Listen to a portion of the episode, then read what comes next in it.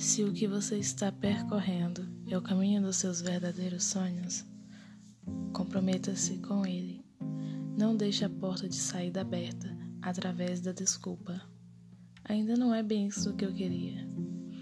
Essa frase guarda dentro dela a semente da derrota. Assuma o seu caminho, mesmo que precise dar passos incertos, mesmo que saiba que pode fazer melhor o que está fazendo. Se você aceitar suas possibilidades no presente, vai melhorar no futuro. Mas se negar suas limitações, jamais se verá livre delas. Enfrente o seu caminho com coragem. Não tenha medo da crítica dos outros.